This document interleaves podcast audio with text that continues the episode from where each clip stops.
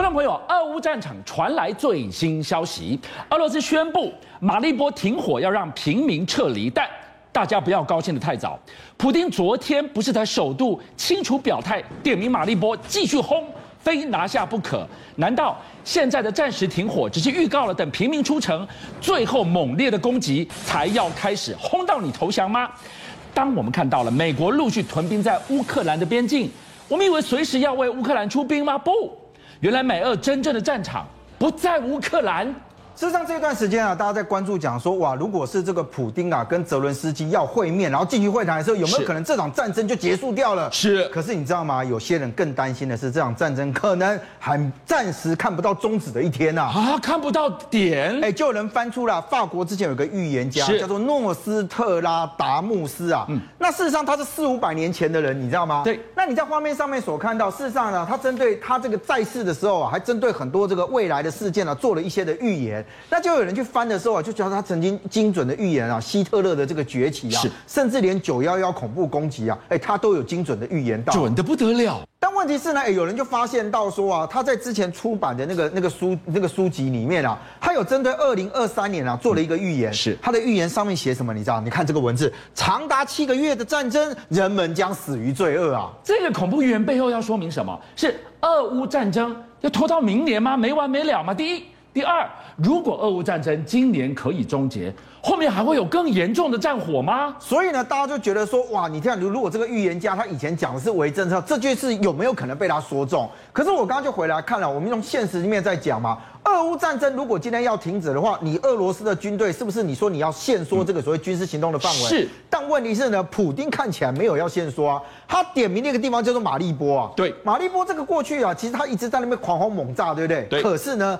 普丁现在讲是我继续炸，而且我继续围。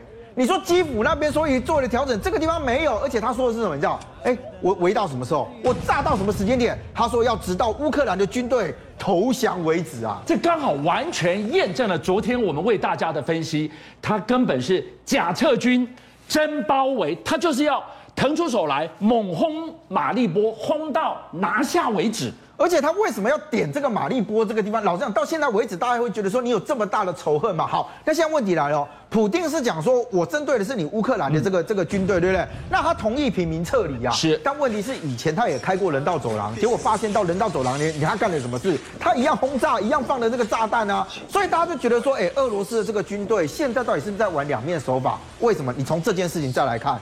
那就乌克兰民众就讲说，哎，我们那个医院啊，很很多这个地方，我都明着告诉你说，我这里面是老弱妇孺。是。但是呢，现在被踢爆说，在第二妇产科的这个所谓的医院里面呢，对，有俄罗斯的军人就闯进去，而且里面都是老人、小孩，还有妇女，你知道，还有医护人员，这里有产妇。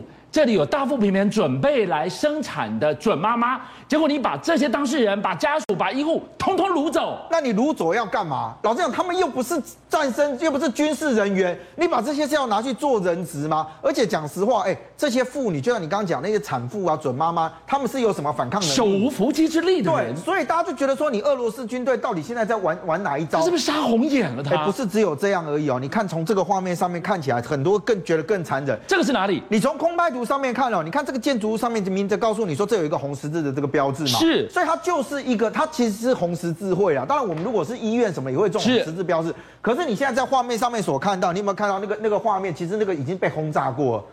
所以他其实针对他这个定点，哎，你说他从空掰怎么去轰炸他？那你也应该知道，就你如果资讯掌握是正确，你也应该知道这个地方不是军事基地嘛。你要知道红十字会它是没有国界的，它是人道救援的最后底线，连这个你都轰啊！所以你今天把它轰成这个样子，那代表是你到底是有真心想要谈吗？还是你只是拿这个来作为一个借口干嘛？你知道吗？用时间换取空间啊。我们只问一句话。普丁他到底知不知道他的部队在前线打得荒腔走板，打得军纪荡然无存，打到丢盔弃甲？他如果不知道，谁遮了他的眼睛呢？所以现在有一些这个军事观察或者是一些情报单位就很怀疑说，普丁你其实真的搞不清楚前线的状况是什么？你知道，美国的官员就讲到说，哎，普丁很可能被误导，被谁误导？我跟你讲，就是他身边的亲信啊，因为很简单。今天俄罗斯跟乌克兰之间，第一个，哎，到底你你你真以为你可以势如破竹，两天就可以把它拿下来吗？还是你现在连战场真实的状况都不知道？好，他们就讲说呢，其实啊很有可能是普京的高阶幕僚，因为很害怕说，我如果跟普京讲实话。忤逆了他的想法，所以你只是报喜不报忧。哎，不只是这样，你知道，包含到现在俄罗斯军队真实伤亡的人数，他们也很怀疑，讲说普丁根本不知道，你知道。好，就举一个例子好了，现在看起来俄罗斯其实已经开始用到所谓的这个这个义务役的士兵啊上前线去。是。那最早的时候，其实大家会觉得说啊，义务役，因为他某种程度到这个发动战争的时候，很多大家会以自愿役为主嘛啊。但你现在俄俄罗斯很有可能，是普丁也搞不清楚，说我现在已经兵源缺乏到我要把征兵的那一些找来的那些，通通都上到前线战场去了。还没完，普丁到底知不知道？他在战场丢失了哪一些国之重器？今天不跟你讲坦克了，我们来讲讲这一套。他要知道他丢了这一套，他还坐得住吗？而且，其实，在这一场战争里面，大家会觉得说，哎，俄罗斯不是很早就发展它的军火工业吗？是啊，他理论上应该很强。怎么我们现在看到那个炸弹都是很传统的，或者什么？现在才发现他们在战场上其实是有他们科技的存在的。对，但问题是到处乱丢。现在乌克兰的士兵说，他们捡到了一箱东西，而且这一箱东西是叫做九 S 九三五的，叫做单兵直管系统。这是什么系统？好，我们一般来讲，就是说我今天对于所谓的反坦克武器啊，或者这些东西，很多是打完了之后你很难做到事后不理。为什么？你知道？因为有一些其实它是背后其实有导线的存在。所以你看，我们传统看到电影，就是我如果今天瞄准完的时候，我的瞄准点必须持续的锁在那个目标物上面。是我如果一离开，完蛋了，你今天那个那个就脱靶了啦。可是他们这个所谓的九 S 九三五的这一套这个单兵直管系统，就在你画面上面所看到，事实上它是用电脑的方式在帮你作为运算。所以呢，我的这个操作者本身其实类似戴着一个叫做 AR 的这个眼镜啊，那我人就不用死守在这个战场上面，你知道吗？所以他透过虚拟的这样的一个方式，让我的这个射手，老实讲，我看到哪里就指到哪里，而且我不用死盯着在那。那个对你战场存活差很多，也就我如果必须守在这个地方，你一发射，别人一看那边有烟出来，我就知道是没命了吗？我把你给轰掉了。是，所以这一套对于他们来讲，其实这一套还蛮先进的这样的一个系统。但没想到呢，哎，居然他们的士兵啊，大概是听到枪声，大概听到炮声，还是发生了什么事，把这套东西丢了，人就跑了，真是一塌糊涂，看哪里打哪里，国之重器居然就随手乱丢。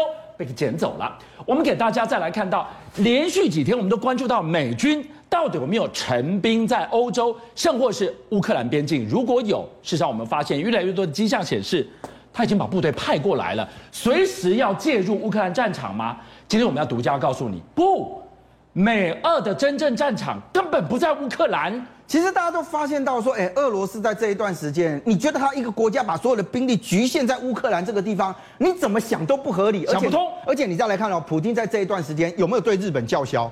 有没有对其他国家叫嚣？有，你只要敢跟美国同一阵线的，你看到日本说我北方四岛不跟你谈了。是，现在看起来，我跟你讲，加拿大就研判讲说呢，哎，你今天哦，虽然你表面上是在乌克兰这，你很有可能看到另外一个地区叫做北极啊，下一个战场会在极地圈。好，我们一般来讲，北极现在其实不归属任何一个国家所有，那大家都可以有科考基地在那里。是，可是最重要是北极有个东西叫北极航道，你知道，我如果今天要跨洲跨这个跨这个大洋的时候，我基本上走北极是最快的。美军其实在这一段时间也很怪，你知道，他居然就是想说，哎，我告诉你哦，我派了十架的 F 十八跟这个所谓的一些 C 幺三洞呢，跟加拿大一起在北极这个区域举行了一个叫做酷寒演习啊。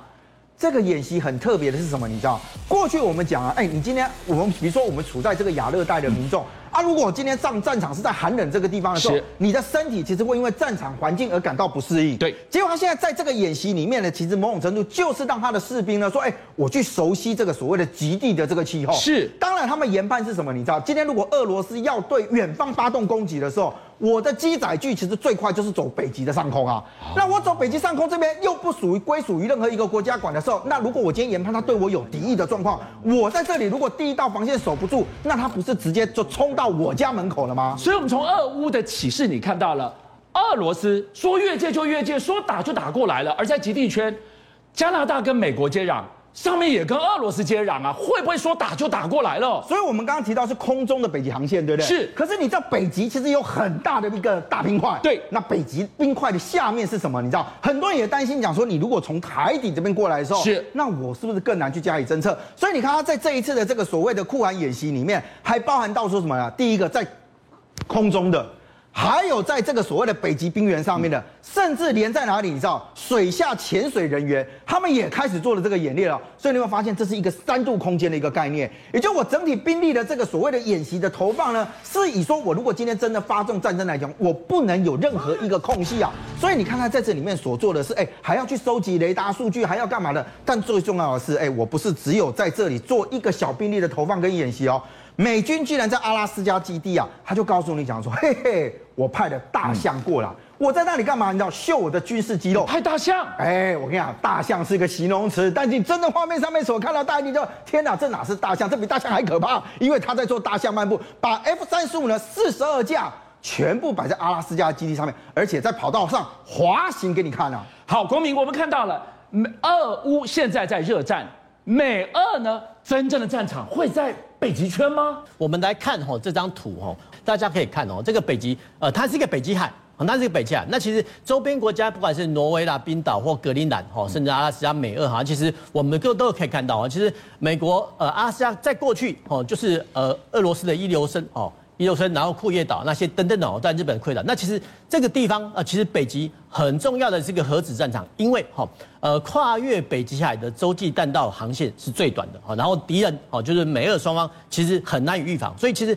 在冷战的时期，哎，美国跟美国早在哈格陵兰、阿拉斯加哈就部署了这长城预警雷达，这个长城预警雷达。